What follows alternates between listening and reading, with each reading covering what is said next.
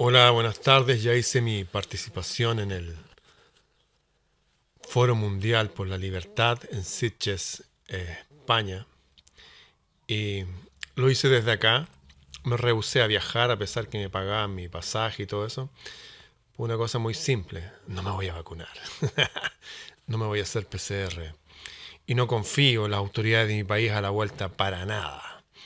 Y aparte que mis amigos de Argentina, doctores, fueron a hablar de medicina, los doctores, y fueron apaleados y apresados antes de que pudieran hablar creo que no es estratégicamente correcto de juntar a todas las personas que están, entre comillas, liderando una idea en un mismo lugar físico. Ya hay experiencia histórica de lo que sucede. Desde el Titanic para adelante. Bueno, eh, espero que todo esté bien allá. Sé que hay algunos amenazados de muerte y sé que eh, la seguridad tuvieron que invertir más en eso y muchas personas no pudieron asistir en vivo porque no va a ser con... En fin, ya participé, estuvo todo bien, espero que lo compartan con la gente en algún momento. Yo fui gratis para allá, yo no tengo idea quién administra, de hecho nada, que lo hagan. Y si no, yo voy a repetir lo que hablé para todos ustedes en forma gratuita apenas sea necesario. Hoy día quería compartir la noticia de que el primer ministro de Holanda en la Comunidad Económica Europea Dijo que deberían sacar a Hungría de la Comunidad Económica Europea porque Hungría por ley se niega a hablar temas de sexualidad con los niños que los hagan dudar de su propia sexualidad. ¿Se entiende lo que estoy diciendo? ¿No lo está entendiendo? Hay una doctrina de ambos brazos del sistema, izquierda y derecha, más por el lado de la izquierda al parecer, pero son todos finalmente la misma cosa, de que están literalmente están agrediendo a nuestros hijos, nuestros niñitos psicológicamente.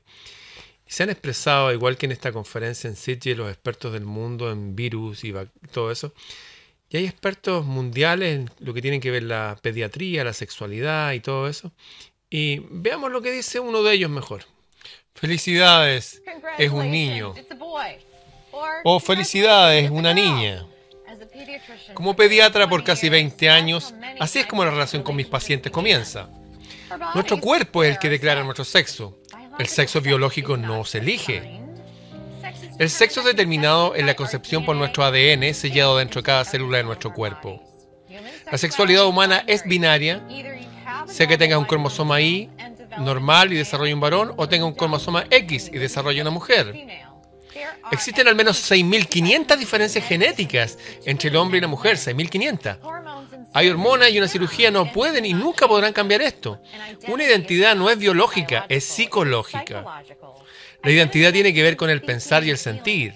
Los pensamientos y emociones no son biológicamente programados. Nuestro pensar y sentir puede objetivamente ser correcto u objetivamente incorrecto. Por ejemplo, si hoy acudo al consultorio con mi doctor y le digo, hola, soy Margaret Thatcher, mi doctor va a decir, oye, es que tienes un delirio y me darán un antipsicótico. Y si en lugar de esto acudiera al doctor y le digo, yo soy un hombre, él me respondería, felicidades, eres transgénero. Si yo le diría, doctor, soy suicida, soy un amputado atrapado en un cuerpo anormal. Por favor, haga una cirugía y quite mi pierna. Sería diagnosticado con trastorno de identidad de la integridad corporal. Pero si acudiera al mismo doctor, le digo, yo soy un hombre, programe mi cirugía para una mastectomía. Mi doctor lo hará. De acuerdo a la mayoría de las organizaciones médicas, si tú quieres operarte un brazo sano o una pierna sana, tú estás mentalmente enfermo. Pero si tú te quieres quitar tus pechos, tus mamas o el pene, tú eres un transgénero. Seamos claros, nadie nace transgénero. Si la identidad de género fuera programada en el cerebro, antes de nacer los gemelos idénticos tendrían la misma identidad de género el 100% de las veces. Y no la tienen. Tenía un niño pequeño, un paciente que llamábamos Andy. Entre los 3 y 5 años, él frecuentemente jugaba, jugaba con niñas y juguetes de niñas. Y comenzó a decir que él era una niña. Envió a los padres y a Andy a un terapista. A veces el daño mental de un padre o el abuso del niño son factores, pero más comúnmente el niño ha percibido mal la dinámica familiar solamente. Ya ha interiorizado una falsa creencia. En medio de una sesión, Andy soltó su carro de juguete y sosteniendo una Barbie, Andy dijo, mamá y papá, ustedes no me aman. Cuando soy un niño, lo que la terapeuta aprendió fue que cuando Andy tenía tres, su hermana con necesidades especiales había nacido. Ella requería significativamente de sus papás más cuidado y atención que él. Andy percibió esto de manera equivocada, creyendo que mamá y papá amaban a las niñas y para ser querido y ser amado de nuevo necesitaba ser una niña. Con terapia familiar, Andy se recuperó. En la actualidad, los padres de Andy se les hubiese dicho algo muy diferente. Hubieran escuchado realmente este Andy, deben de cambiar su nombre. Asegúrese de que todos los traten como una niña, o de lo contrario podría suicidarse. Al tiempo que Andy alcance su pubertad, expertos deberán someterlo a bloqueadores hormonales para que pueda continuar su personificación como niña. Expertos nos aseguran, no importa que nunca se han probado los bloqueadores hormonales en niños biológicamente normales, no importa. Que cuando los bloqueadores son usados para tratar cáncer de próstata en el hombre y problemas ginecológicos en la mujer, estos causan problemas con la memoria. No necesitamos probarlo, solo necesitamos cortar su desarrollo físico, de lo contrario se va a suicidar. Hay que cortarle el pene. Pero esto no es verdad. En su lugar, cuando ellos son apoyados en su sexo biológico durante la pubertad, la vasta mayoría de los niños con trastorno de identidad se recuperan. Sin embargo, estamos castrándolos químicamente hoy, a niños confundidos usando estos bloqueadores hormonales en su pubertad, esterilizándolos permanentemente, usando hormonas opuestas, cruzando hormonas como estrógeno y testosterona, los cuales ponen a los niños en riesgo por ataques cardíacos, infartos, diabetes, cáncer e incluso los problemas de tipo emocional que los expertos aseguran que están previniendo. Ejemplo, si una mujer que insiste en ser hombre ha sido expuesta a una dosis diaria de testosterona por un año, es una clara candidata para tener su mastectomía a los 16. Ahora, importará ver cómo la Academia Americana de Pediatras recientemente salió con un reporte en la impulsa a los pediatras a poner en alerta a los jóvenes acerca de los tatuajes, porque estos son esencialmente permanentes y pueden causar cicatrices. Pero esta misma Academia de Pediatras está 110% segura de apoyar a las niñas de 16 años para realizarse una doble mastectomía. Se, se quite los pechos, incluso sin el consentimiento de los padres, tanto como la niña insista en que ella es un hombre y haya tomado testosterona durante un año. Seamos claros, el querer adoctrinar a los niños desde preescolar en adelante con la mentira de que ellos pueden estar atrapados en el cuerpo equivocado, perturba la base misma de la realidad de un niño. Si un niño no puede confiar en la realidad de sus cuerpos, entonces ¿en quién no van a poder confiar?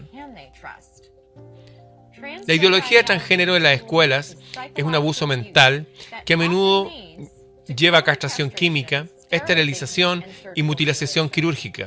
Si eso no es abuso infantil, damas y caballeros, entonces, ¿qué es lo que es? Bueno, así están las cosas.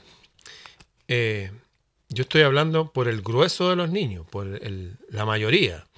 Si hay un ínfimo porcentaje que tiene problemas, está bien. Este, sus padres tendrán que ver su propia historia familiar y tendrán que buscar ayuda, hacer lo que quieran. Pero yo no voy a permitir que las minorías impongan su agenda, y menos a estos niveles que producen mutilación permanente en los niños. Y no de mutilación física solamente, sino castración psicológica desde que son muy pequeñitos. Eso yo no lo voy a permitir mientras esté aquí. Ya basta de eso. Ya denunciamos a los curas pedófilos de que incluso solamente tocando a los adolescentes cuando eran jóvenes les desviaban su sexualidad. Ustedes acuerdan de este señor Hamilton, chileno, que denunció, fue hasta el propio Papa porque cuando era niñito lo masturbaban y todo eso, y él se desvió. Y ya de grande se casó con mujer, pero todavía tenía esa afinidad por los hombres porque fue afectado en su pubertad. ¿Entiende lo que está pasando? Están llevando esto a todos los niñitos del mundo. ¿Y usted no tiene opinión? ¿Usted no tiene voz? ¿O usted es una oveja? ¿Es una persona? ¿Qué es usted? Compártalo. Y decir al enemigo que puede tomar nuestra vida, pero jamás nuestra libertad.